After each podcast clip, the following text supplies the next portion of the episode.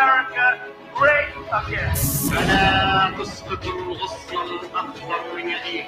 Abajo la dictadura imperial y que vivan los pueblos y la democracia y la igualdad en este planeta.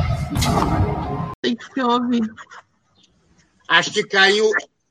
Acho que está começando agora. Ah, é que não tinha saído no Facebook da rádio. Né? Mas vamos Uhum. apresentar rapidamente. Esse é o Vozes do Mundo. Né? E aí, ah, eu sou o professor Fábio Duval, nós temos um convidado especial, Charles Tianu.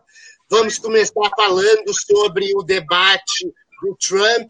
Isadora, começa agora o debate do Trump de novo. Que bom que agora eu posso recomeçar.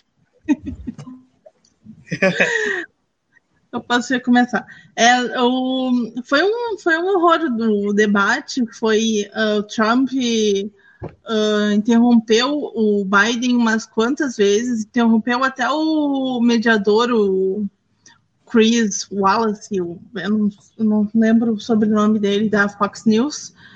Um, quando perguntado do, sobre os impostos, quantos, um, quanto de imposto o, o Trump uh, já pagou, né? Porque tem essa, essa história de, de que o Trump tinha se negado não sei quantos milhões de, de dólares, né? E ele, ele só, só respondeu que, que tinha pago, tinha pago milhões de dólares entre 2016 e 2017, eu acho, mas ele não especificou quantos e, e fugiu da pergunta. E o, e o Biden podia, né? Poderia ter, um, ter batido mais nessa questão, mas também deixou, deixou por isso mesmo, não perguntou sobre, sobre isso para o Trump. O Trump também atacou o, até o filho do, do Biden, porque a gente lembra daquela história do Trump ter investigado o, o filho né, do Joe Biden naquela questão da, da Rússia. Né, Fábio? Ah, exato. A, a questão. Uh, repete aí que eu estava tentando responder a mensagem aqui do. Parece que está um baita problema de rede. A gente está caindo, por isso que não estava live no Facebook. Uh, uh, tá, tá todo mundo se vendo. Vamos lá. O que, que tinha falado da Rússia?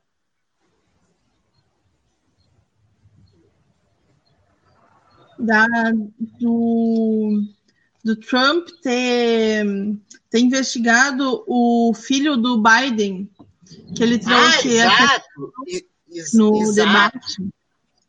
Ah, é. Essa questão é, é, é, essencial, porque foi uma das causas né, do, do pedido de impeachment né, do Trump. Né?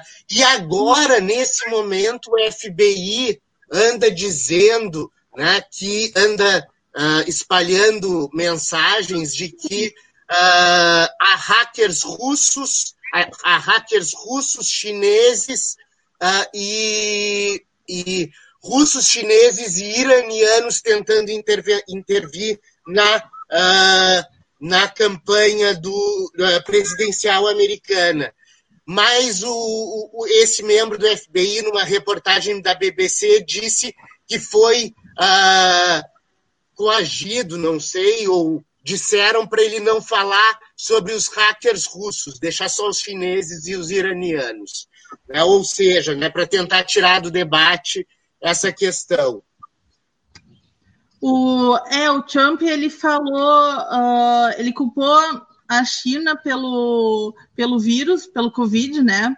Culpou a China, não falou, não apresentou nenhuma proposta, porque o debate é para isso, para apresentar propostas, né? Ele, ele não, não apresentou nenhuma, nenhum plano, ele não tem plano. O Biden mesmo falou que ele não tinha nenhum plano de, de, de segurança nacional, de, de, uh, de saúde, enfim, não tinha, não tinha nada. Ele falou e o Biden falou, uh, chamou o, o, Trump de mentiroso umas quantas vezes, chamou, uh, mandou o Trump calar calar a boca várias vezes também, porque o Trump uh, o tempo todo interrompia o Biden, aí foi, foi um caos, assim, foi. Ninguém gostou muito do que aconteceu. Ninguém, ninguém gostou muito. E, e teve uma pesquisa, né, no final. Teve uma pesquisa no final que a, que a CNN uh, dos Estados Unidos fez com os telespectadores que assistiram o debate, né, sobre uh, em, quem, em quem eles votariam, em quem os telespectadores votariam no, nas eleições, e ganhou, claro, majoritariamente o Biden, porque o Trump. Ai, nossa, foi um horror, foi um horror, gente. Foi um, foi um caos. Foi um caos, foi um verdadeiro caos. Esperamos, então, que as pesquisas da CNN estejam corretas e que o Joe Biden, uma opção menos pior que o Trump, se eleja né, nos Estados Unidos, porque, convenhamos, nem republicanos nem democratas são santos, né, e o Biden era um banqueiro dos cartões de crédito. Né? Então, a, e a Kamala Harris, apesar de ser uma mulher e negra, né, foi a, a, a, a, procuradora de justiça da Califórnia que mais prendeu gente, né, uh, principalmente negra, durante a sua gestão uh, no estado da Califórnia. Então, tenhamos atenção, né? Vai lá.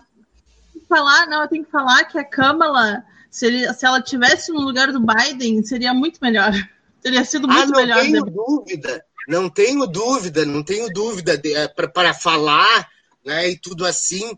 E aí eu junto com essa história do Trump, do, do, do diálogo na ONU, né, do discurso na ONU que ele fez, uh, culpando o vírus chinês, dizendo que está armado até os dentes, dizendo que, que ele, que ele né, pode intervir em países como Venezuela, Cuba, etc., onde não, não se, se não são considerados por ele democracias, enfim, né? E aí eu pulo para o discurso do, do, do Bolsonaro, repetindo aqui o que eu já falei, né? Porque na verdade eu acho que o programa começou na verdade há sete minutos né, com, com a Isadora falando que a gente teve um problema de rede e a gente não estava no ar. Então, eu vou fazer uma breve, uma breve apresentaçãozinha aqui do, do, do, do fulcro desse programa. Né? Uh, esse é o Vozes do Mundo, eu sou o professor Fábio Duval, temos Isadora Malman, Gabriel Eli e o nosso convidado especial, Charles Chanu porque uh, enquanto o Bolsonaro, por exemplo, que antecipou o Trump, é o primeiro a abrir a Assembleia Geral da ONU, mas num discurso muito afinadinho com eles, com ele, né, ele disse que a culpa das queimadas na Amazônia é dos indígenas e dos caboclos que queimam seus roçados e acabam queimando as florestas. A gente está vendo, e isso é uma grande causa de comoção internacional, né? Uh, Vide-se a questão do acordo europeia, União, União Europeia, Mercosul, que não vai para frente exatamente por causa das críticas às queimadas no Brasil, né? Uh, e uh, enquanto o Pantanal né, pega fogo pelo, pelo, pela ação criminosa de fazendeiros, como né, também acontece na Amazônia.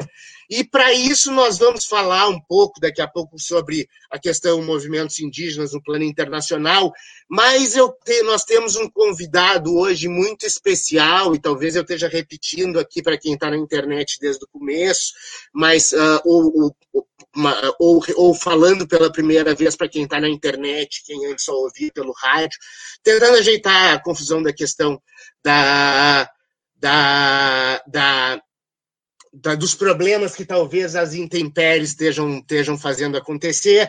Uh, nós temos um convidado uh, muito especial, que é o Charles, Charles Uber, ou Chanu do Anauanaua, ou Charles Chanu, como ele próprio se apresentou, né, que é uma pessoa que conhece a fundo, né, uh, já há três anos, pelo menos, né, Uh, a cultura Runiquim uh, da Amazônia Acriana, tribo às margens do Rio Jordão, que vai nos falar um pouco hoje sobre uma série de coisas né, relacionadas a essas culturas indígenas amazônicas e principalmente a essa, né, desde as suas do, dos seus modos de vida até a sua medicina, enfim, né? Estamos abertos aí para uma grande conversa sobre o projeto que ele desenvolve lá, né, como professor do IFSU que é. Eu vou te pedir, Charles, mais uma vez para te apresentar aí para o pessoal, uh, para quem não efetivamente não, não ouviu, né, aquela tua primeira apresentação, mais ou menos, que tu falasse. Valeu, Charles, muita gratidão. Ah, eu que agradeço, Fábio. Então, é, uma boa tarde, Fábio, Gabriel, Isadora, é, Chabal Nano Mamã, Inhat Queen. É, também uma boa tarde a quem está nos ouvindo aí pela Rádio Com, quem está nos assistindo pela internet, né? É, agradecer primeiramente a você, Fábio, a Isadora e o Gabriel é, por né, pelo convite é, para estar tá hoje aqui conversando com vocês. Agradecer também a Rádio Com pelo espaço, né? E como tu já me apresentou, eu me, eu me chamo Charles, né? É, em Hatchakuin, o nome de batismo da aldeia é Chanu. Então é Chanu do Aduanauá. Depois nós vamos conversar melhor sobre isso, né? É, sou professor no IFSU e tenho alguns projetos né, uh, com os povos da floresta, é, a aldeia Altamira, Niuxibu, às margens do rio Tarauacá, né, vizinho do rio Jordão. É, depois vou localizar todo mundo geograficamente sobre esses detalhes e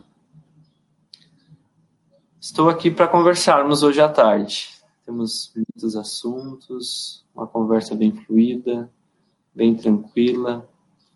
E é isso. Per muita gratidão. Perfeito, muita gratidão, Charles, pela tua presença. Esse pro programa vai ser único e extraordinário. E aí, agora, no primeiro bloco, para fechar o primeiro bloco, né, como eu disse, a gente vai fazer a inversão né? Nós vamos conversar com alguém que conhece a floresta, né? e esse sendo um programa de relações internacionais, a gente tem que fazer menção né, ao que há de internacional em relação né, aos indígenas, principalmente, que é uma das coisas uh, as quais eu, eu tenho eu gosto de falar porque foi tema da minha tese de doutorado, né? Uh, e vamos fazer a inversão, vamos falar nesse, até o final desse primeiro bloco, né, sobre essa questão indígena, sobre a questão da interculturalidade, sobre a questão né, de uma transição de paradigma que houve no cenário internacional né, a partir dos anos 80, né, e, e aí depois vamos falar sobre a floresta propriamente dita. É importante lembrar aqui né, que uh, quando a gente fala em direitos dos povos originários, né, ou povos indígenas, né, uh, indígena é uma etnogênese. Né? O que, é uma etnogênese? A criação de uma etnia, entre aspas, né, uh, por, por alguém. E aí eu estou falando dos portugueses e dos espanhóis que acharam que tinham chegado às Índias e quando chegaram aqui chamaram todo mundo de, indígena, de índio, né, indígena. Mas o termo indígena ele não comporta a quantidade de culturas e de civilizações que estão sob essa nomenclatura geral.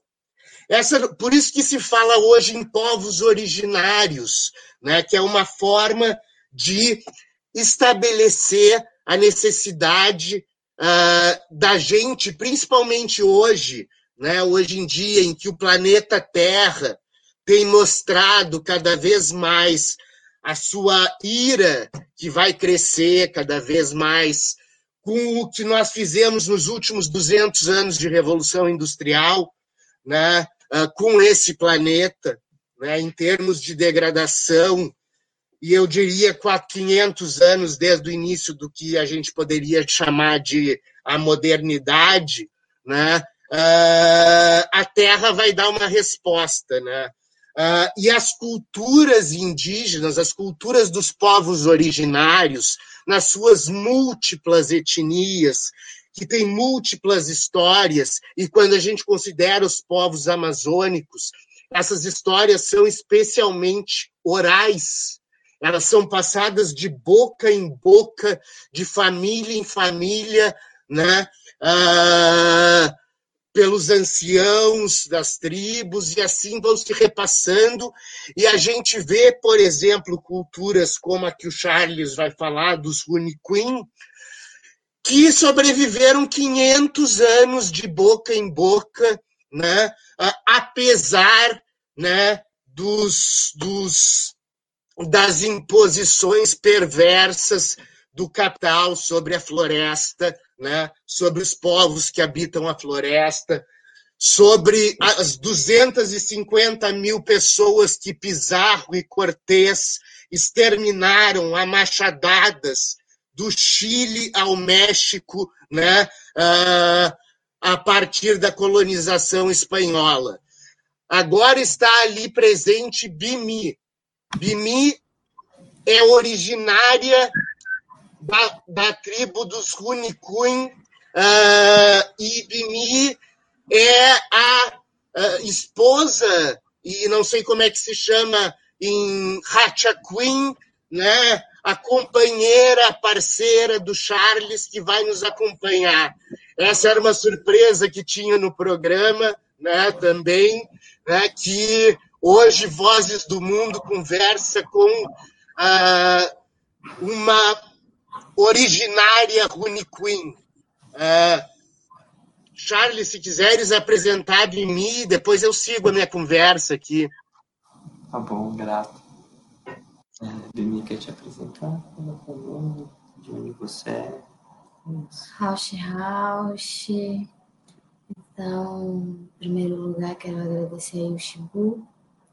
E em segundo lugar, quero agradecer a oportunidade que eu estou aqui participando desse programa. Então, meu nome, eu sou Bimi Banubacan Niquim, eu sou do Acre. Então, eu estou muito feliz aqui participando desse programa com vocês. Rausch Rausch.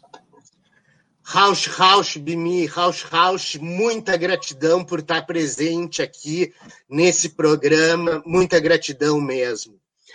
Eu vinha falando do processo internacional né, de construção de normas, né, de proteção dos direitos indígenas. Né?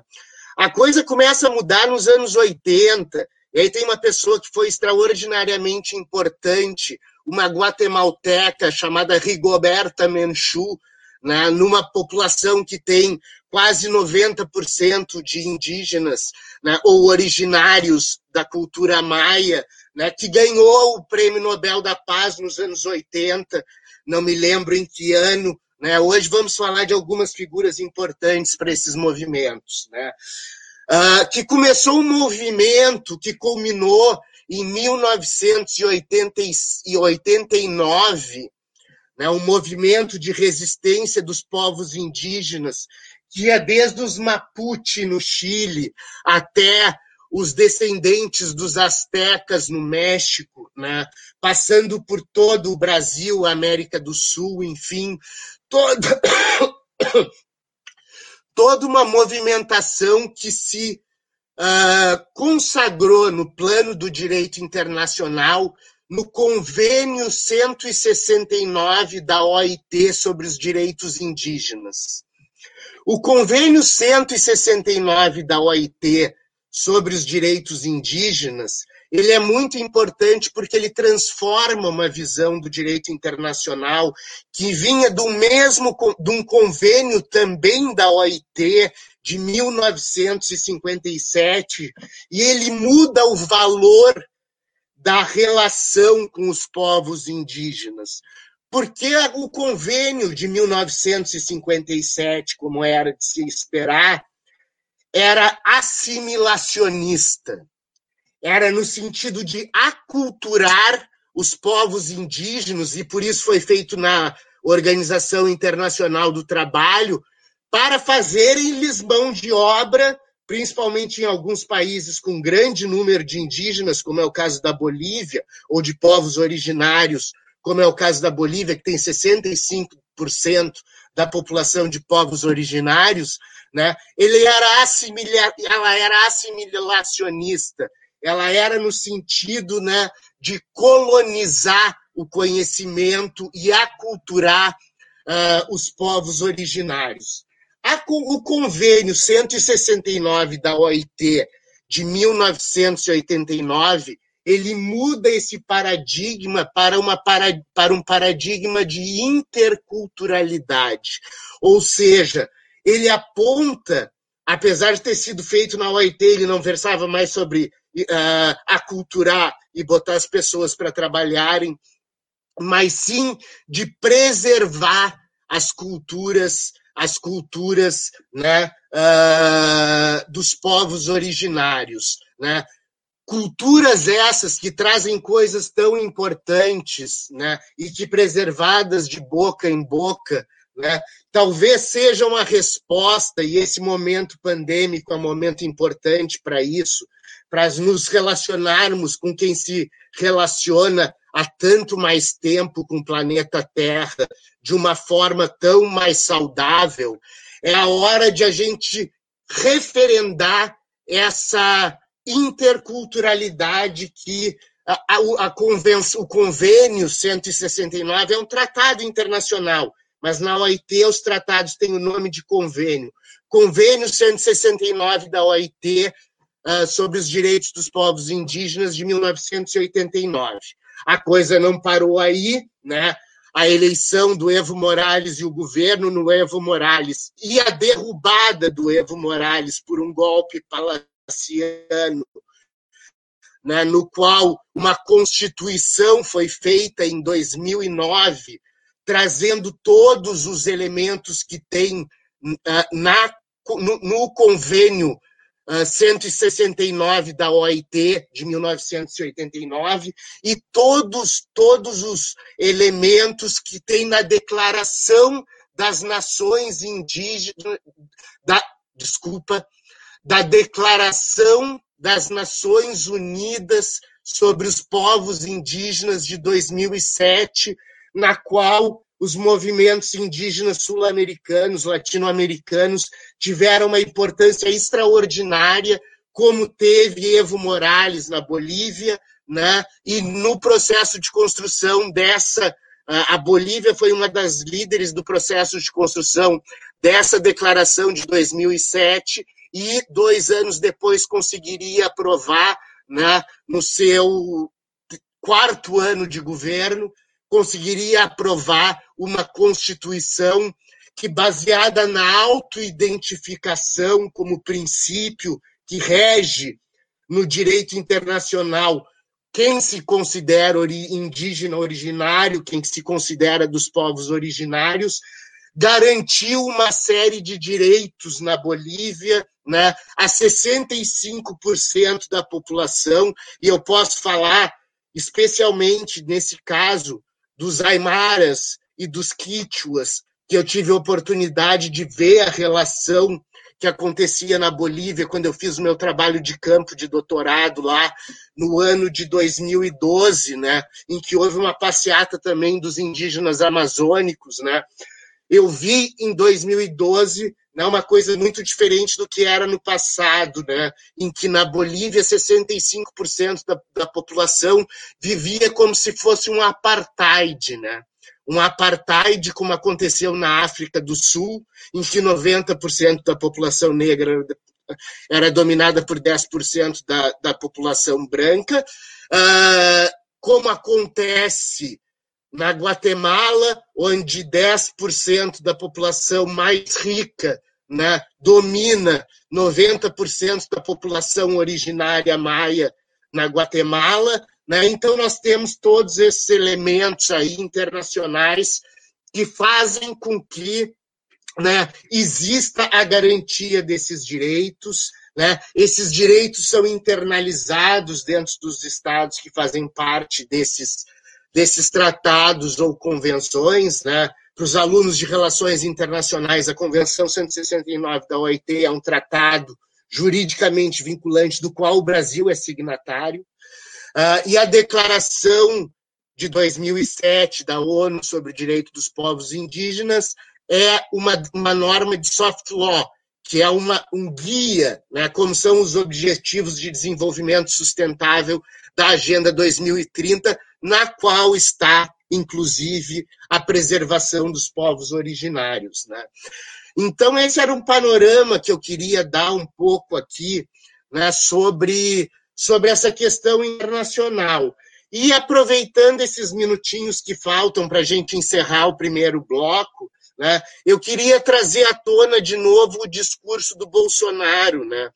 O Bolsonaro, na ONU, na semana passada, ele atribuiu as queimadas na Amazônia, que têm sido uh, criticadas no mundo inteiro, a queimada das roças, dos roçados, dos, cabolo, dos caboclos e dos indígenas que acabam tocando fogo na floresta e não os fazendeiros que a gente sabe que fazem isso na Amazônia e que fizeram isso no Pantanal, já está né, mais que que é evidente que essa queimada toda no Pantanal teve um objetivo intencional, né? e na mesma medida em que ele diz, né, e tudo isso causado pelo cunho ah, perverso do agronegócio que o mesmo Bolsonaro defendeu com unhas e dentes que, que ah, alimenta um bilhão de pessoas no mundo e é importante que o agronegócio aconteça, né? mas muito mais importante é para alimentar os brasileiros a agricultura familiar em volta das cidades, que é quem alimenta os brasileiros. E não obstante o agronegócio nos gere receitas positivas, eventualmente, assim como exportação de minérios na nossa balança comercial. Ele é muito ávido por derrubar áreas florestais ou de cerrado. Vamos lembrar a Amazônia e o cerrado são os dois biomas mais ricos em biodiversidade do planeta Terra. Né? E estão sendo queimados. Né? E o Bolsonaro defende que o agronegócio brasileiro, que ah, queimou, que ah, alimenta um bilhão de pessoas, não falou né, que no seu discurso da ONU, né, ah, tentando se livrar ainda, né, atribuindo aos indígenas as queimadas que são feitas né, por fazendeiros e grileiros de terra, não falou que mais de 10 milhões de pessoas. Aliás, isso mais de 10 milhões de pessoas no Brasil já ultrapassaram a linha da fome. Ou seja, mais de 10 milhões de pessoas no Brasil passam fome, né? enquanto o Brasil alimenta um bilhão de pessoas no mundo. Alguma coisa não pode estar certa. Né? E o mundo todo está vendo, por isso que o mundo todo se revolta. Nós vamos indo para o primeiro intervalo aqui, vou dar uma última passadinha aqui para a gente uh, passar para o intervalo. E aí voltamos no próximo bloco, aí sim, uh, todos os, os holofotes para Charles e Bimi, para Chanu e Bimi, desculpa, para Chanu e Bimi, para a gente conversar sobre realmente com quem conhece a Amazônia de verdade. E hoje eu estou honradíssimo com a presença de vocês no Vozes do Mundo, com quem a conhece a Amazônia de verdade, para falar a verdade sobre o que lá acontece.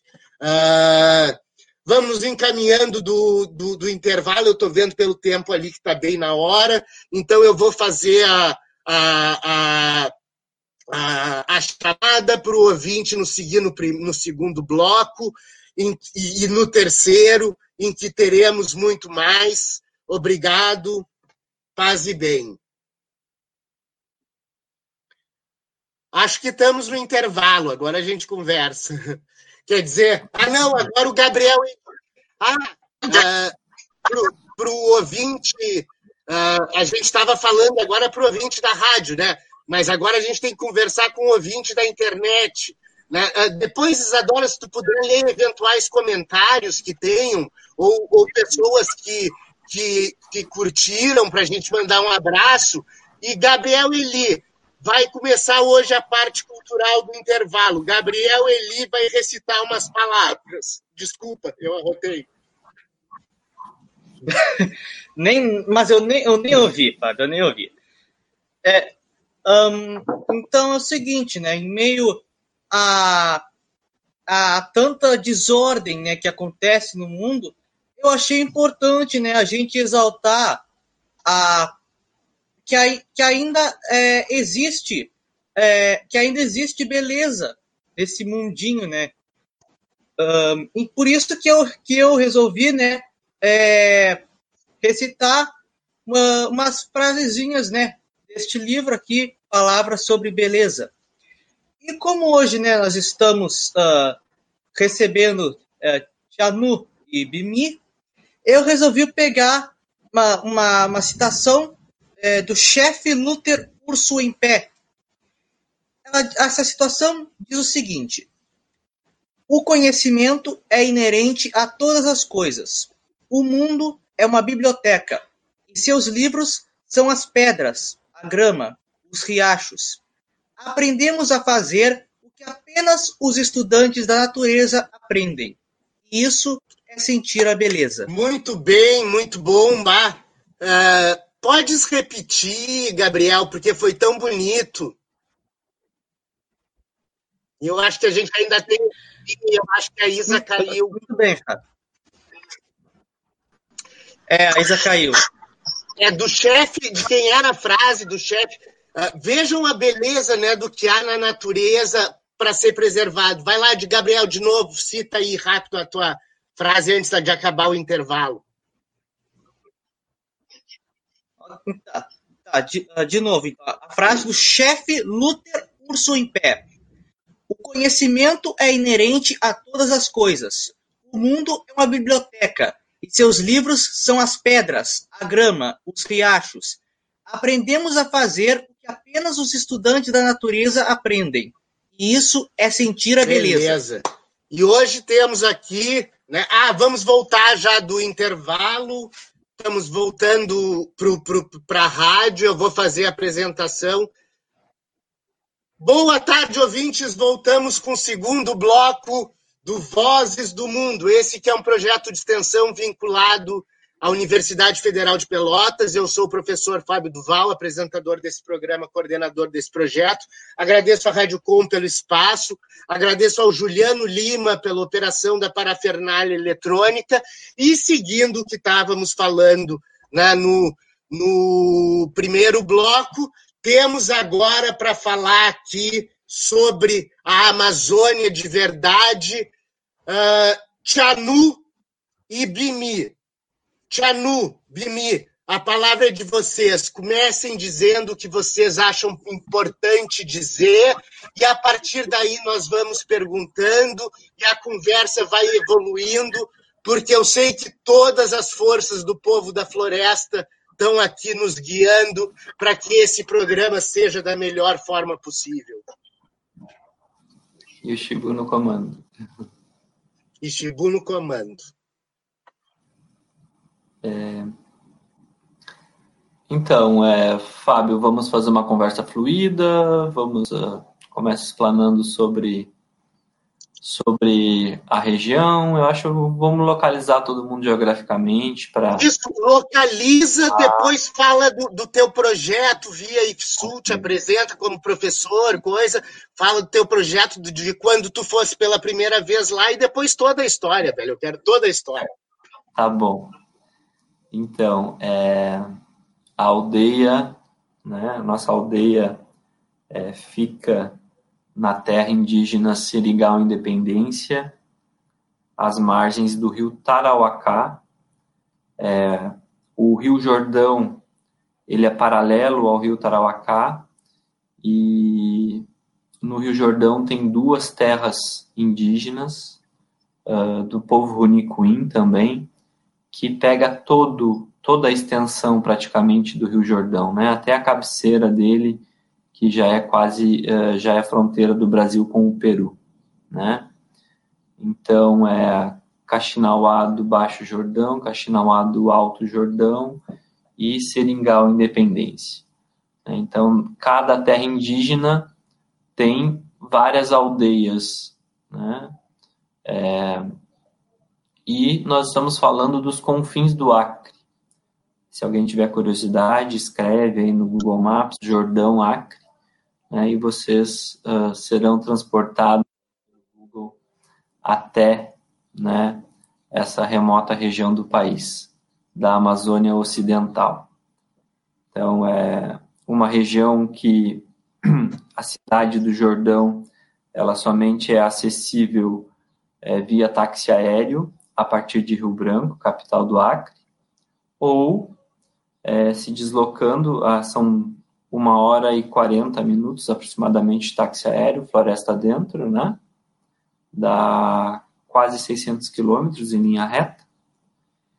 E também tem acesso via terrestre fluvial, né? Via acesso terrestre à cidade não existe, não tem estrada. Mas tem a estrada que liga Rio Branco a Cruzeiro do Sul, aonde é possível se deslocar até a cidade de Tarauacá, que é o nome do rio, né? Que que passa tanto no Jordão quanto na cidade de Tarauacá. E na cidade de Tarauacá pegar um barco e se é verão, né? Porque como é definido as estações na Amazônia, verão não chove, é, inverno chove. É isso. Então, é, no verão pode levar até um mês entre Tarauacá e Jordão. E no inverno, né, que é quando tem água no rio, é quatro, cinco dias, seis dias é embarcado, né? E aqui nós estamos falando de embarcações do tipo voadeira, né, daquelas bem baixinha, porque são rios uh, que nós já estamos falando já lá quase né, na fronteira com o Peru.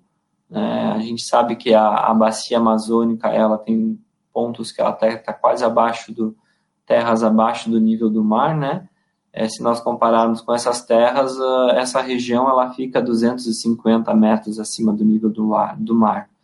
Então, é uma região alta para a região amazônica.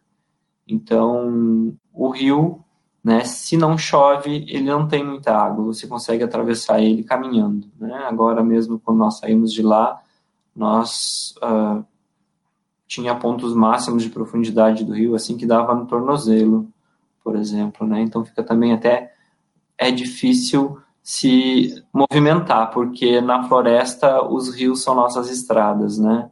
Então fica difícil até chegar no município do Jordão, né, que é, em épocas de rio cheio uh, se leva uma hora, uma hora e vinte, dependendo do barco e do motor também que se utiliza, né, motor a gasolina.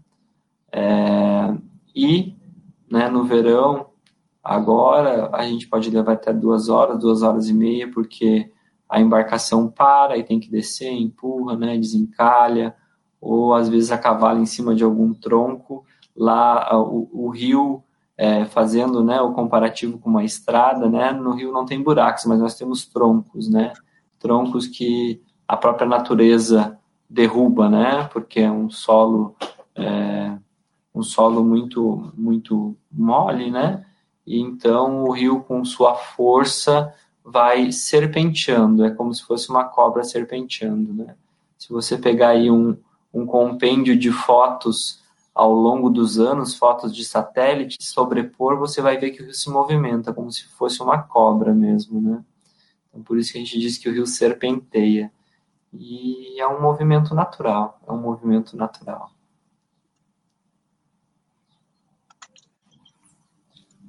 Só um pouquinho que eu que eu que eu estava olhando ali para ver as, as respostas do, do Facebook. Ah, Bom, localizado geograficamente eu gostaria que tu me contasse um pouco da tua história, de como tu chegasse lá pela primeira vez e o projeto que tu desenvolves lá. Certo.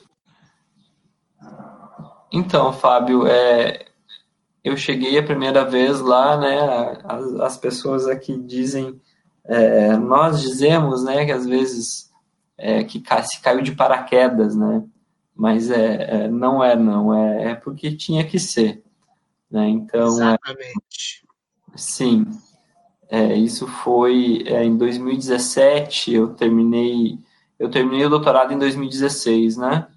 E aí depois retornei da, da licença, que eu estava afastado para fazer o doutorado. É, eu fiz o doutorado na URGS, fiz um sanduíche na República Tcheca, é, na Academia de Ciências Tcheca, morei um ano em Praga. E quando eu voltei, depois de defender, né, que eu voltei a, a, a trabalhar, eu estava um pouco frustrado, assim, com, com essa questão, né, do, do período que eu fiquei afastado, o trabalho que eu desenvolvi, né? Frustrado no sentido de uh, socialmente, né? O que, que o, o, o, projeto que eu desenvolvi no meu doutorado poderia, né, beneficiar é, ou servir para a comunidade ou para as pessoas, né?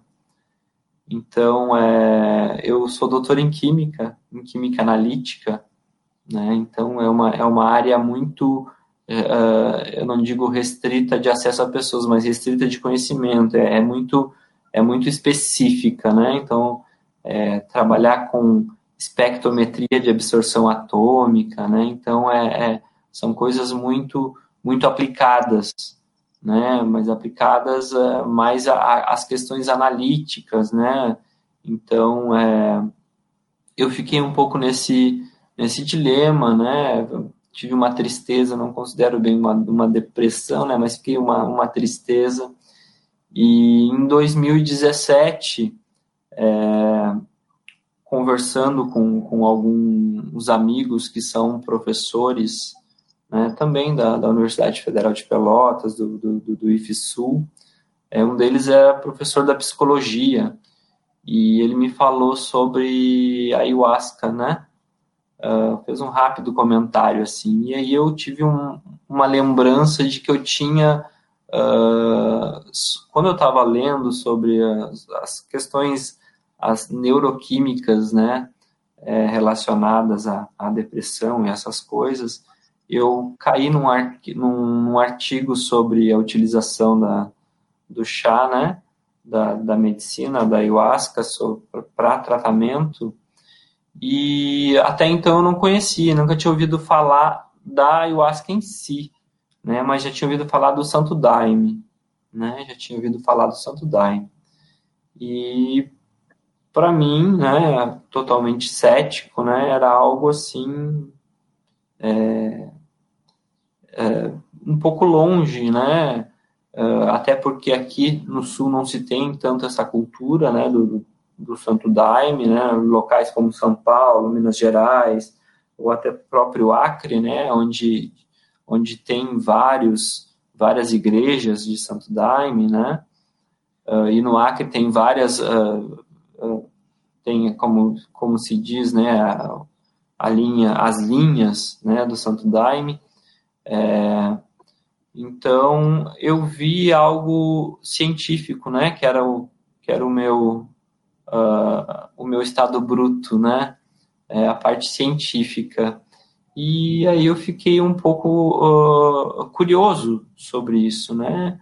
Eu não tive tempo na época de ler, uh, em função de, de trabalho, e depois conversando com, com, com esse uh, professor, né, amigo professor da psicologia, ele me falou né, sobre, sobre algumas questões relacionadas, e isso foi em março de 2017 e em julho ou junho de 2017 eu estava participando pela primeira vez de uma cerimônia com ayahuasca aqui no Rio Grande do Sul, né? Então, é, aí depois, um mês e meio depois, dois meses, eu participei de outra, né? E, e comecei a, a, a, ter esta filosofia né, de vida, né, porque não é uma religião, né, mas sim uma, uma filosofia, né, o xamanismo, né? É, Rausch, Rausch. Rausch. E, e com o passar né, do, do, do, desenvolvimento, porque não é um desenvolvimento, né, cada cerimônia é uma cerimônia diferente, é, é um desenvolvimento espiritual, e foi crescendo a vontade de eu uh, conhecer né, a raiz da medicina, né, uh, de onde ela veio, o povo né, guardião dela, né, e eu lembro que já tinha virado o ano, já era 2018, e eu seguia alguns grupos, uh, alguns uh, grupos no Facebook de, de instituições, né, que trabalham com, com, com a ayahuasca, né, é, algo, e um deles ia fazer um retiro de carnaval com os Yawanawá, né, que é uma outra etnia indígena do Acre, né, é, bem mais conhecida, inclusive, né, é, é, no meio externo acriano, né, uh, e eu também conhecia uma, uh, conheço, na verdade, uma indígena da, da etnia Guarani, que mora em São Paulo, e como eu não conhecia, né, porque é uma empresa de etnoturismo, é, eu perguntei para ela, pedi uma informação, né, se ela conhecia aquelas pessoas que estavam, aquela empresa que estava organizando aquele retiro de fevereiro, e se não era algo assim muito comercial, né, porque é, às vezes pode acontecer. E aí ela me respondeu dizendo que ela não conhecia, mas que ela podia me indicar uma pessoa que era da confiança dela, né, assim que ela conhecia o trabalho é, de muito tempo, e, e, ela me passou o contato da, da, da Renata, né, lá no Acre, e eu entrei em contato com a Renata, isso foi numa quarta-feira, eu entrei em contato com ela nessa mesma quarta-feira, e ela me respondeu prontamente dizendo que na sexta-feira da outra semana, né, dez dias depois, onze dias depois, uh, estariam indo para um, um, retiro na floresta, né, que era é, no Jordão, né, e na aldeia Altamira. E foi isso. E eu disse, então tá, estou indo. no outro dia, estava começando a organizar as coisas para embarcar para o Acre, né?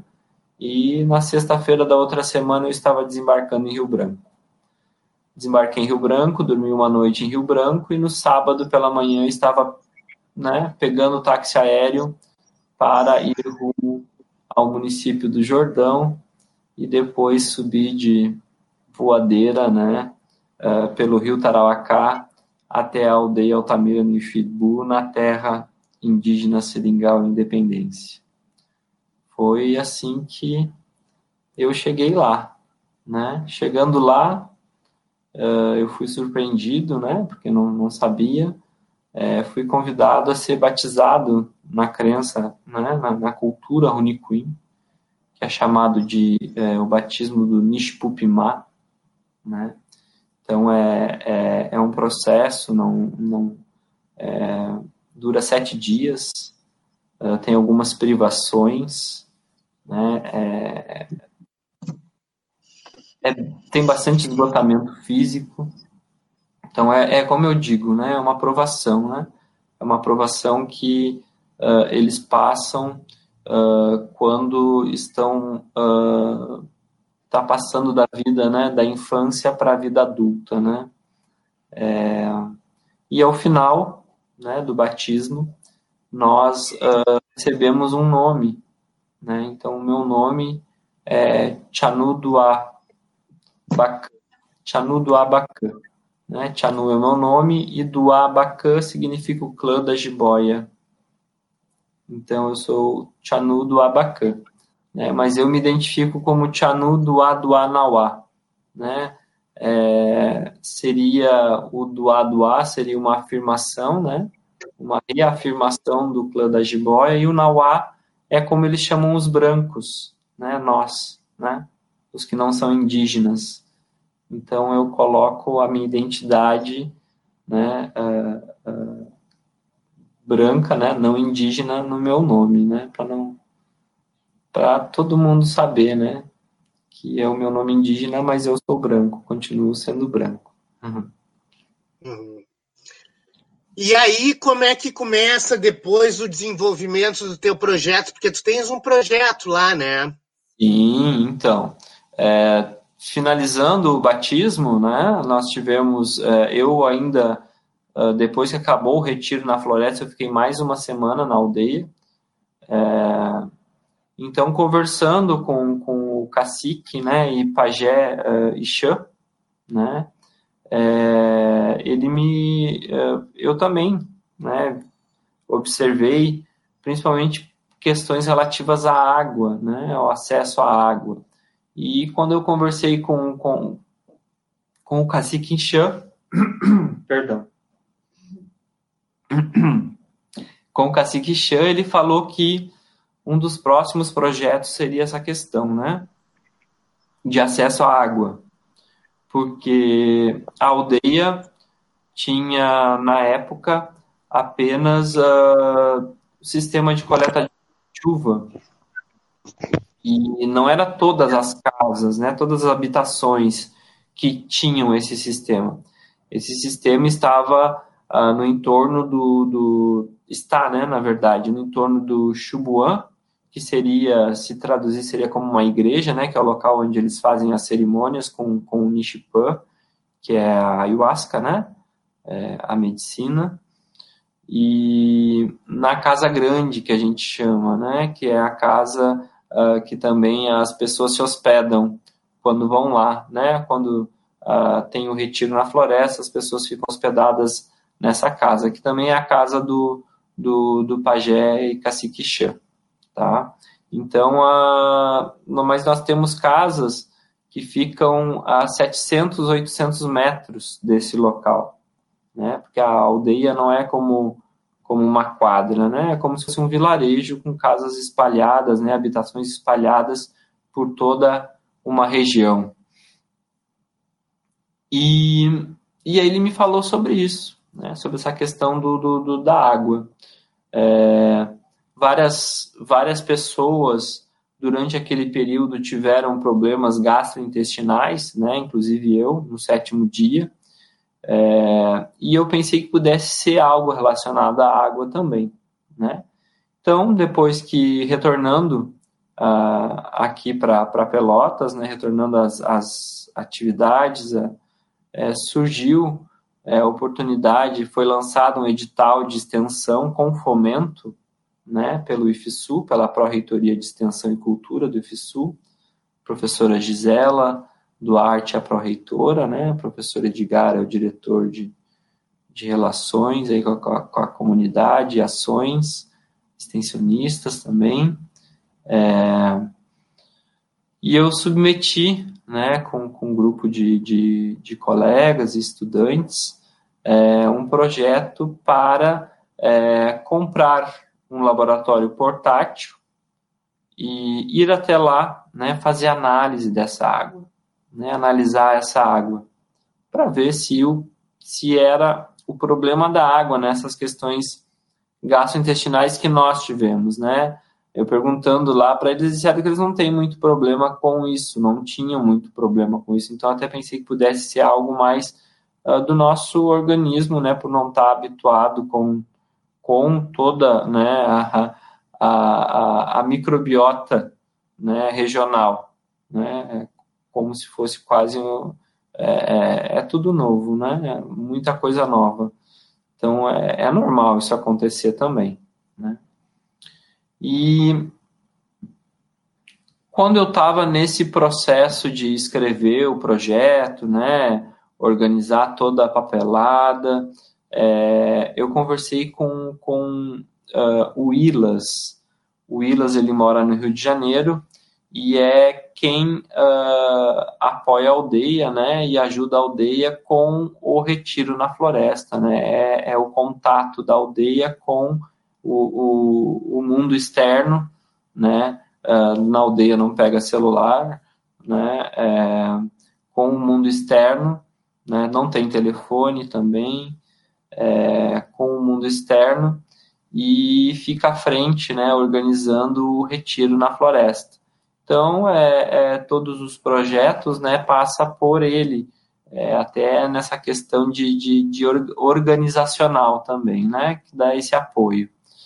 E conversando com ele, ele uh, falou, né, porque no, no ano de início de 2018, é, uh, o projeto desenvolvido foi painel solar, então se colocou alguns painéis solares em algumas casas da aldeia, né, é, e ele se empolgou novamente com essa questão da água e foi feito um projeto Água 2.0. Né? Então, como eu estava indo para fazer análise da água, é, foi direcionado né, naquele ano o projeto para a água novamente, mas só que não aí para a questão, né, no caso, a coleta de água de chuva, mas sim a, a coleta de água de poço superficial. Né? Então, é, eu cheguei uh, no Acre, na aldeia, naquele ano entre meados de outubro, quase meados de novembro de 2018, né? Se fez a análise dessa água, que se constatou que ela é potável, né? E uh, procuramos lugar, né, para fazer uh, se escavar né, dois novos poços, né, que já existia um poço. Essa, além da água da chuva, tinha água que ia de um poço, né, mas somos, nós estamos falando aí do poço até chegar nessa casa onde eu falei, onde as pessoas se hospedam, nós estamos falando de uns bons 1.200 metros, mais ou menos, de distância, tá? E se construiu, né, se localizou, qual é o, uh, o requisito básico. Estamos falando aqui de poço tipo cacimba, que a gente conhece aqui no sul, né? Lá eles conhecem como cacimbão ou poço amazônico. Máximo 4 metros de profundidade, né? Já num olho d'água.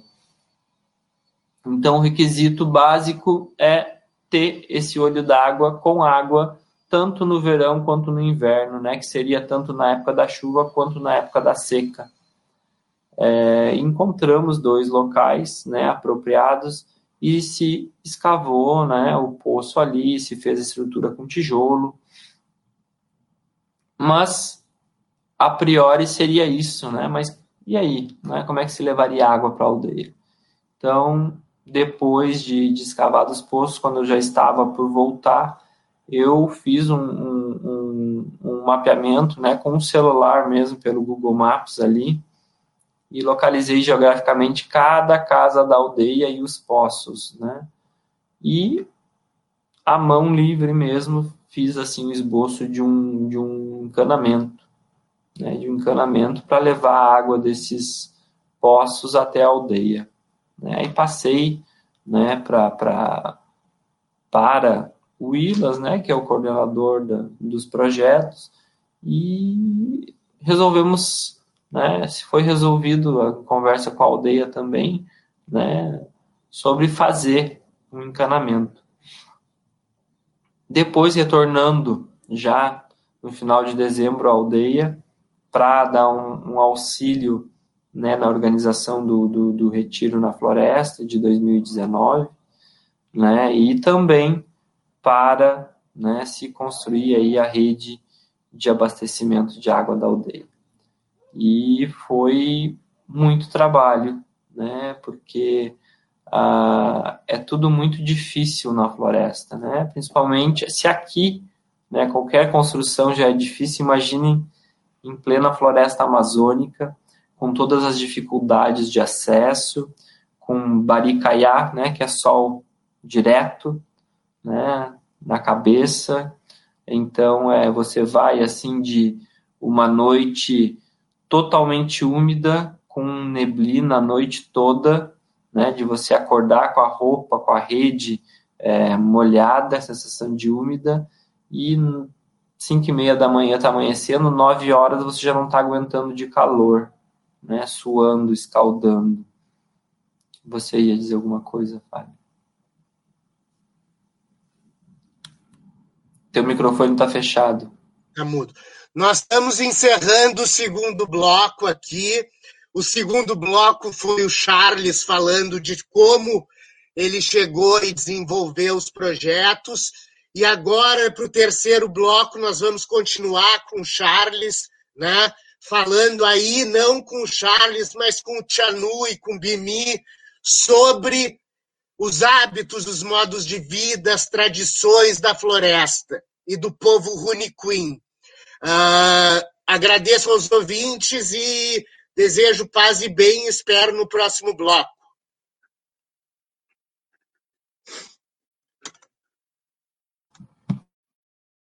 Eu acho que agora a gente está só por internet. Gabriel Eli, dá-lhe as tuas palavras aí de, de coisa aí, Isadora, fala sobre as pessoas que, que agradeceram aí, que curtiram, pra, e já manda um abraço para eles todos. Eu não consigo ver porque senão eu tô com o celular, não tô no, no notebook. Ah, tá. Ah, não, eu não vejo aqui. Então. Nove. E agora vai aparecer pegando o celular. Quero mandar um beijo para Maria de Fátima Bento Ribeiro, a minha colega no, no, na UFPEL, a Marta Bottini. Quero agradecer também uh, ao James Stahl, Ângela Tavares mandou um beijão para Isa, adorando o programa. Uh, James Augusto Stahl, James Stockett Stahl, meu, meu grande amigo, né, falando da, lá do início da, sobre a vice do Biden, colocou outra mulher negra mar maravilhosa, Condoleezza Rice. Ah, isso, aquela que foi responsável pela guerra do Iraque de 2003 do governo George W. Bush. E Dali Pibes. Isso aí, James. Deixa eu agradecer também aqui Vini Nagarrori, Vini Nagarrori, não preciso apresentar para o Charles. Flávio Neto, também não preciso apresentar para o Charles. Tiago Gonçalves de Andrade, James Stoquete, Michael Alves, Ângela Travares, Cláudia Machado Machado, Daniel Alvarenga, Antônio Galindo Biro, Alex Lete. Nosso abraço para todos vocês. Deixa eu voltar aqui para a câmera.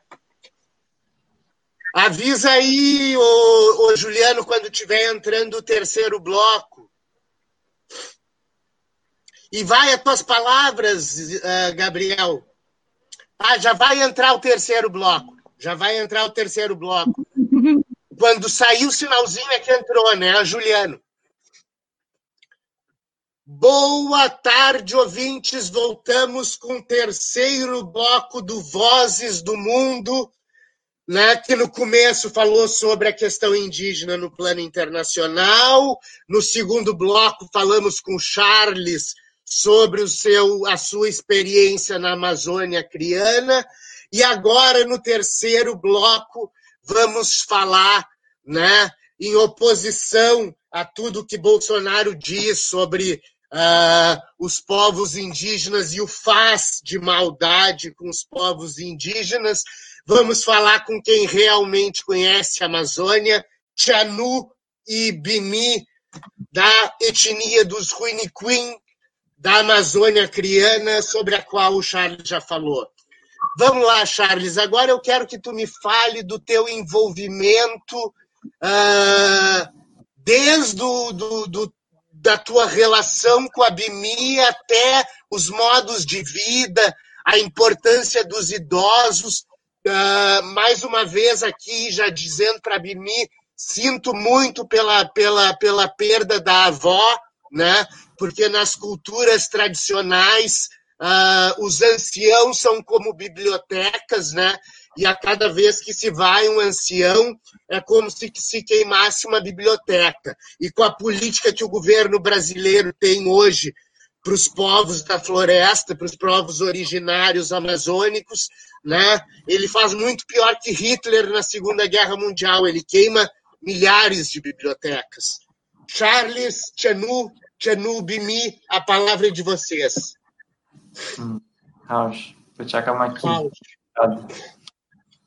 É, então, né, Fábio, é, depois dessa volta aí à aldeia, né? É, eu, primeira vez que eu fui na aldeia, não, a Bimi não estava lá, ela tinha ido é, viajar com o pai dela. Então, conheci a Bimi naquela primeira vez é, que eu fui pelo projeto, né? Aí depois retornei lá, como te falei, para a questão essa da, da, da construção do, do encanamento, para dar um auxílio é, no festival, né, no retiro da floresta. E a partir dali, né, é, é, fui mais algumas vezes, né, para a aldeia e aí que se começou todo todo um processo, né, um processo de, de uh, é, diríamos assim, a conexão com a floresta foi ficando cada vez mais forte, né? E cada vez que se volta, né, aqui ao sul, é, é muito difícil, né? A, é como eu digo assim, é, é, eu sinto saudade. Quando eu estou lá, eu sinto saudade das pessoas aqui, mas eu não, não, não sinto saudade do lugar, né? É, do entorno, né? Porque é, a floresta chama e chama mesmo, né? E sobre sobre essa questão que que você colocou, né? Sobre a, a, a questão política, né? Indígena, o alinhamento, né? Do governo é, com a questão ruralista, né? Eu, eu, eu, eu digo assim que o Acre, né, pelo que eu tenho né, estado lá, é, não é o grande problema né, é, do país. Né? É, nós temos muitos problemas em regiões onde nós temos mais população. Né? Como lá nós estamos nos confins do Acre, né? Não tem tanta gente. Até pelas questões de acesso, se fica doente não tem hospital na cidade, né? Tem uma enfermaria. É, eles chamam de hospital, mas seria como uma enfermaria, né? É, é dependendo, a pessoa fica ali, dependendo da, do, do que é, é, vai, é removido para Rio Branco, para um hospital, né? Então, é, não se tem tanto problema. Nós vemos grandes problemas mesmo é Rondônia. Se você pegar, abrir aí o Google Maps, olhar Rondônia, é, aqueles, aquele manchado em amarelo, que parece uma bactéria, um vírus adentrando no organismo vivo, é nós. Nós somos o vírus, né? A bactéria adentrando na floresta, né? É, ali está a fronteira, a expansão da fronteira agrícola, né? Com certeza, com certeza. E ali, né, o Mato Grosso, o Pará, né, que são as bordas da Amazônia Legal, né? Então ali nós temos os grandes problemas. E ali nós temos grandes fazendas também, né? Fazendas que precisam de grandes áreas de terra, porque são fazendas uh, de monoculturas. Né? No Acre tem fazenda? Tem, mas é para gado é a nova arara da Amazônia, é o gado, né? Então, é, então é, é, é um outro nível, né? É um, é um outro é, é um outro uso, né? Das fazendas uh, no Acre, né? E e aí o que, que uma coisa que eu, que, eu, que eu não sabia, eu era totalmente leigo, uh, leigo nisso, né? Mas na, em regiões uh, assim amazônicas não existe propriedade de terra. Não tem Por propriedade. isso a grilagem, né? Não, é tu, tu é posse, é posse, a terra não é de ninguém, a terra teoricamente é da União. Mas se tu te estabelece lá e fica de poceiro, um dia, quando o INCRA for lá, ele vai te dar o título da terra. Então tem aquela história que diz que o índio é poceiro da terra indígena. Não, Não é só o índio que é poceiro da terra indígena, os brancos também, e eles ganham de graça a terra, porque depois eles podem vender quando eles ganham o título de É propriedade. exatamente isso aí. A gente tem uma, uma, uma história de, de grilagem de terra extraordinárias nessa região do país e que cada vez vai, mais vai adentrando a floresta. É, Mas- Ron- a Rondônia, outro dia eu vi na TV sobre a questão de grilagem, né, de extensões assim gigantescas de, de terra, né? Então é, é como se fosse é um Brasil onde o Estado não chega, né, para para o a devida fiscalização e devida organização, né, que se tem aqui quanto, né, a, a propriedade, né? E, inclusive, eh, deixa eu salientar que a terra indígena do Seringal Independência não é posse. É uma terra que foi comprada e depois foi transformada em terra indígena. Tá? Então, é- é, existia o título né, de propriedade da terra antes dela ser transformada em terra indígena. Na verdade, o título de propriedade foi dado para poder ser transformado em terra indígena. Né? Veja uma contradição, né? O homem branco que pegou toda a terra hoje tem que dar título para o povo originário da sua própria terra, que não tinha limite de extensão. É, e isso, é, isso gerou grandes problemas para né, a- os povos indígenas. Né? É, eles se dizem hoje encerrados em um chiqueirinho, porque eles eram nômades. Né? É assim que funcionava. Eles se assentavam em um lugar, utilizavam os recursos daquele lugar, e quando acabava, eles se mudavam, iam para outro lugar. Ficavam lá 5, 10 anos, quando acabava lá, eles podiam voltar para aquele outro lugar que eles estavam, que já tinha se regenerado as coisas que eles precisavam, né? Que é sustentável, né? É, não tem o capital, então é sustentabilidade. Ah, falando em capital e sustentabilidade, né? Lembrei da questão da alimentação e lembrei que tu falava sobre é, o presidente da República citar que são os caboclos e os indígenas que colocam fogo nos roçados, né? Sim, eles colocam fogo nos roçados, mas só que eles fazem roçados para subsistência, para se alimentar, para plantar macaxeira, para plantar milho, né? Não. Aqui nós estamos falando de pequenos hectares, nós não estamos falando de milhares e milhares de hectares para virar pasto ou para virar plantação, né? Então, é, essa é a grande diferença.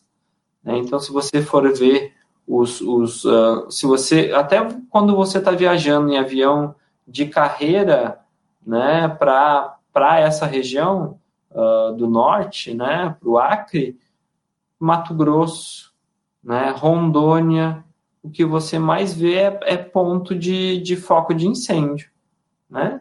E tu vê que são grandes áreas. E aí tu abre né, o Google Maps, até mesmo no voo, que agora se consegue, né, tem a internet no, no avião, tu olha, tu não está sobrevoando nenhuma terra indígena, não. Nenhuma reserva de proteção, não. Né? Tu tá né, em, em, em terra né, que é agriculturável, mas tem que limpar primeiro, né, antes de plantar. E qual é o método mais fácil? Bota fogo, né? Corta as árvores, para duas semanas e depois bota fogo. É assim que se faz. É o que está acontecendo no Pantanal hoje, que arde em chamas, né? E que está bem no meio dessa. Né, antes de chegar em Rondônia, ali a gente tem o Mato Grosso e abaixo o Pantanal, que é o Sim. segundo bioma mais rico em biodiversidade do planeta Terra, depois da própria Amazônia, né? E aí eu queria que tu falasse um pouco sobre, sobre essa questão da, do extrativismo uh, e da cultura, do modo de vida, alimentação, linguagem, enfim, o que tu puderes e quiseres falar sobre, sobre as questões dos lugares importantes. Nós ainda temos uns 15 minutos de programa. Tá bom. É, deixa eu perguntar se ela quer falar um pouco sobre alimentação. Me quer, quer explicar como é que é a alimentação na aldeia, o que, que se come, né? É, sobre isso, como é a divisão do trabalho, né? Os homens com plantas, né? busca, assim. Quer falar? Quer que eu fale? Pode falar. Tá bom. Então eu vou falar. Ela me ajuda se eu falar alguma coisa que não está certa. Então, é sobre a questão da alimentação, né? É, basicamente, o carro-chefe, no caso, a base da alimentação na aldeia é a macaxeira e a banana, né? Porque são, uh, são é, dá o ano todo, né? Dá o ano todo e em abundância, né? É, agora nós saímos de lá, quando nós estávamos uh, saindo da aldeia para vir aqui para o sul, estava se fechando, somando todos os roçados da aldeia, tinha se tem 50 mil pés plantados de macaxeira. Né? Então, é muito trabalho para plantar tudo isso, né? É, principalmente em uma região né, é, é, amazônica. Né? É, a aldeia tem aproximadamente 170 habitantes. Né? E dentro da área da aldeia ficam né, a, o, as bananas, né, bananal plantado, tem um pouco fora da aldeia também, e a macaxeira é mais é fora da aldeia, nos roçados, né, que é onde tem que é, limpar a terra né, para poder plantar. Né. Mas é, não é todo ano tem roçado novo, não, é se utiliza o mesmo espaço no ano seguinte, né? Então se faz uma rotatividade também.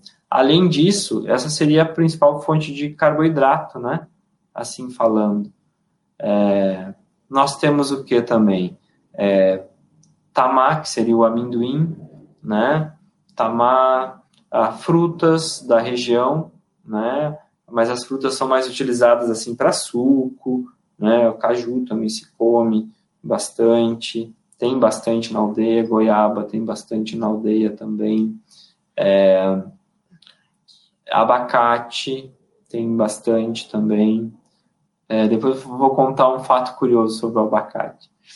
É, abacate tem bastante também.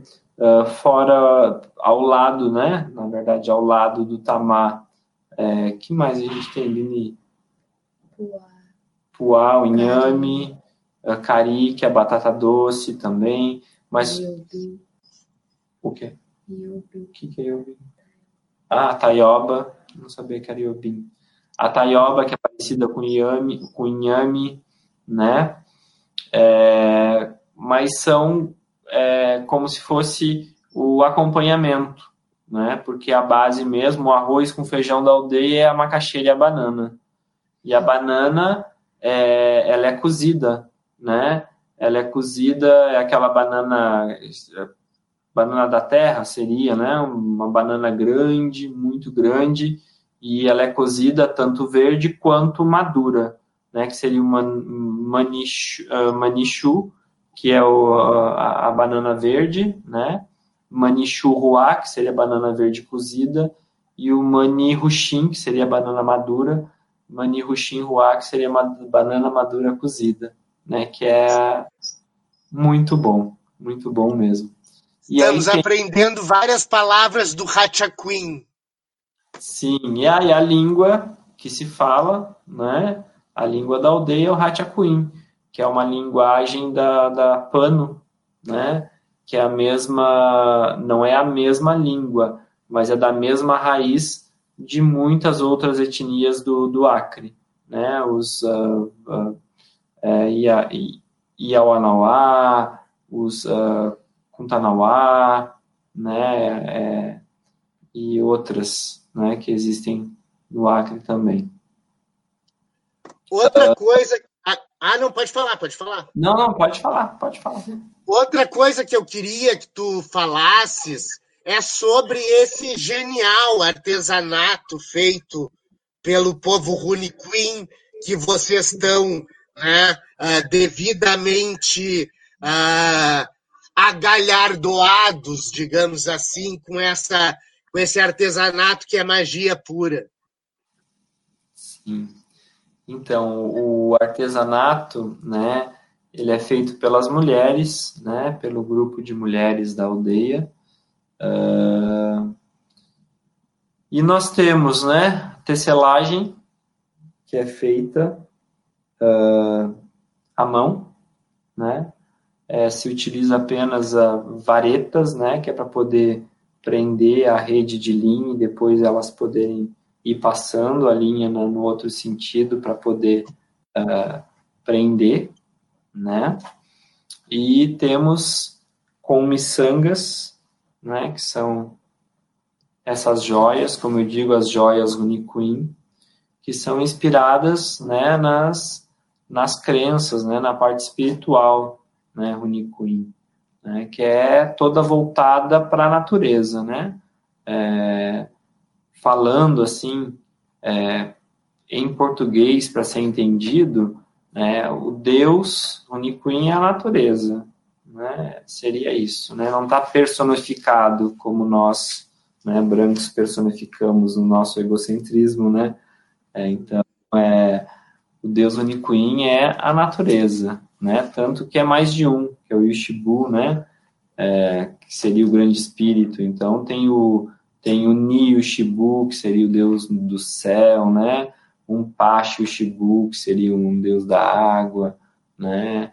E, e, e, é bem e é bem isso, né? É a relação com a natureza. Bom, da relação com a natureza, né? Vai de encontro também a, a, a consagração do Nishpan, né? Que seria o chá que é feito, né? Do, do, do é, o Nishipan e Kawa, no caso, forma né, o chá do Nishipan. Nishipan seria o Jagube e Kawa seria a Chakrona, né? Mas a medicina se chama Nishpan, que traduzindo seria cipó forte, né? Então, de toda a abertura, né, a conexão né, da, do povo né, da floresta com a floresta e com toda a parte espiritual, né, saiu todo esse artesanato, né, aqui, essas formas geométricas, os canãs, né, a Bimi está com os canãs no rosto, alguns canãs, esses aqui também são canãs, que é o mesmo que é esse aqui, então isso aí tudo vem da natureza e da espiritualidade, né? Que aí a gente está falando da miração, do que vem na miração. Isso aqui é Yuban, que é a jiboia. Né? Então, se a gente olhar de cima, a jiboia, isso aqui é uma forma geométrica de jiboia. Né? Essa pulseira aqui também é jiboia, cabeça da jiboia, essa parte branca. Uh, no meu braço eu tenho também um canã, que é de jiboia. Né? Dá para ver aqui, isso aqui é jiboia. Então, é a representação das forças da natureza. Esse é o quê? Ah, esse é. Aqui uma, isso aqui é uma tornozeleira que a Bimi usa no tornozelo, né? Então, é, é tudo expressão, né? É como, e no, na cerimônia, isso aqui é como um instrumento de trabalho, né? Como se diria assim, um patauá, poderia dizer assim, né? mas não só para proteção, mas para trabalho mesmo. É, então tem toda é, essa relação da expressão no artesanato, né, das crenças e da cultura também, porque de tecelagem uh, e de canãs tem assim muita coisa, né, representando a nu, que é a paca, né, uh, também tem, né, chachu, que é o viado, né? Ah, da alimentação, o que, que eles comem, né? De proteína. Ou é peixe, mas o peixe é muito escasso porque o rio não tem profundidade, né? Então os peixes lá são pequenos, né? Escasso, não dá, né? Para ter uma, essa fonte de proteína todo dia, diríamos assim.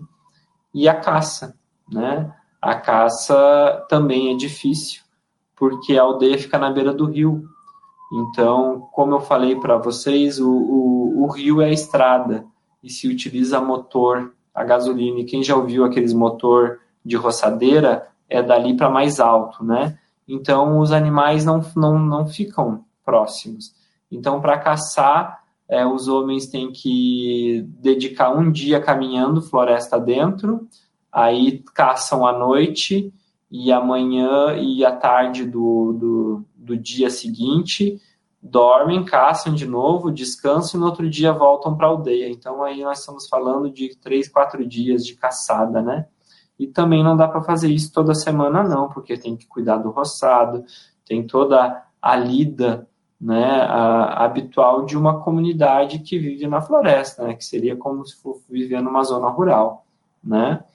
Então é, é bem é bem difícil assim, né, a, a, o dia a dia, né, nessa questão de, de, de deslocamentos, né, do, do sol na cabeça, né? Mas é um povo muito feliz, é um povo muito feliz mesmo com todas essas dificuldades, até a questão de, de acesso, né? A questão de saúde também, né? Que a, tantos eles utilizam as medicinas da floresta, né? Quanto se pode ter né, acesso ao serviço médico do, do polo indígena de uh, saúde, né? É, Serviço Especial de Saúde Indígena.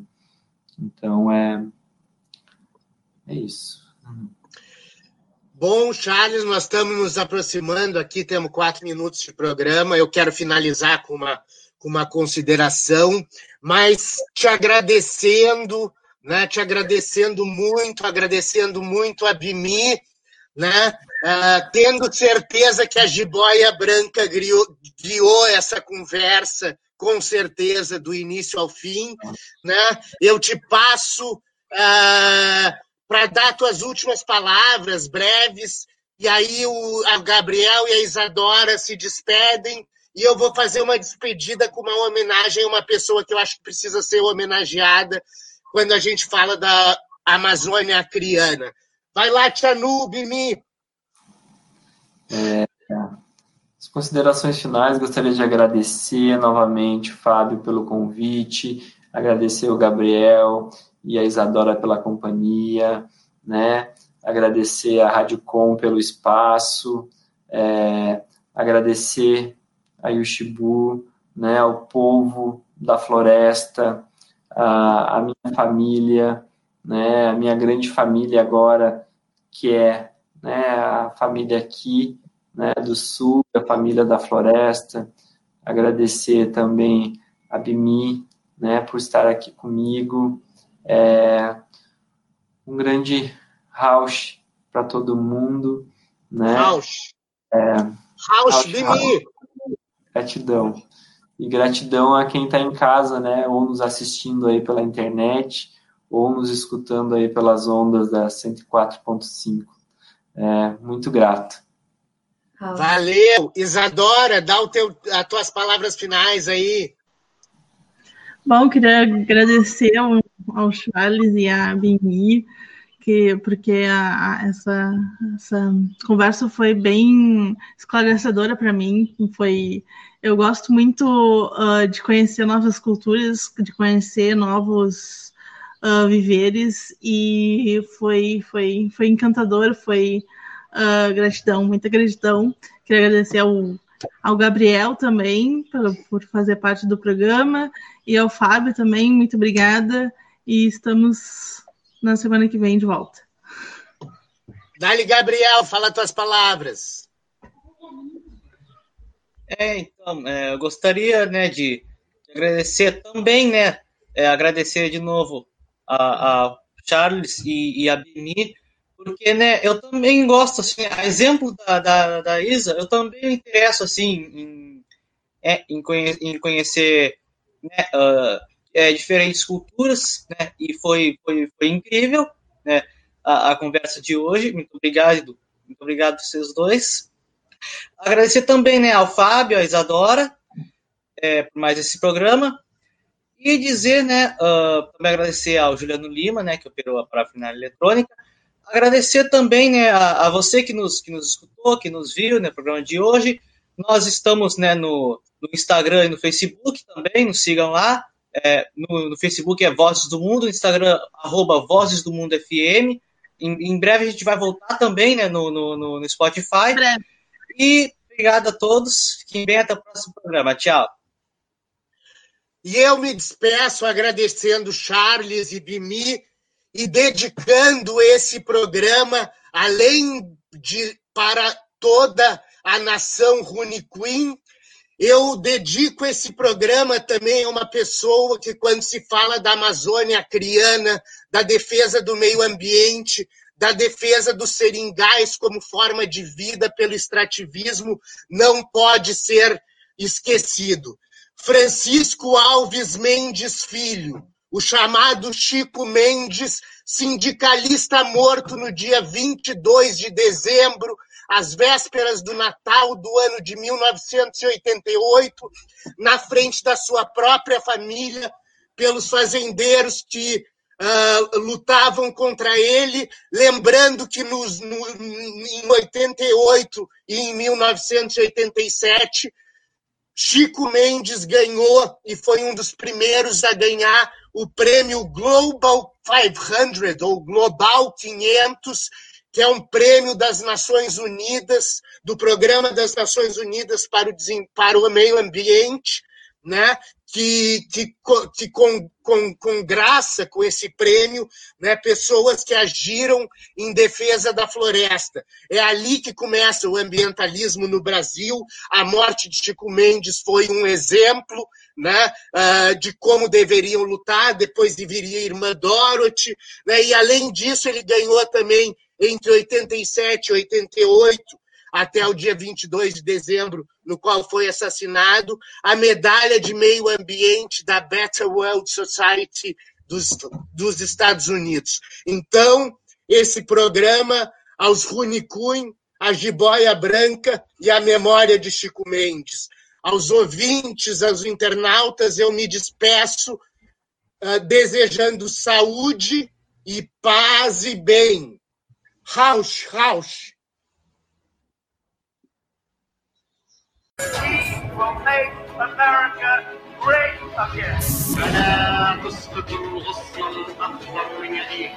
Abajo la dictadura imperial y que vivan los pueblos y la democracia y la igualdad en este planeta.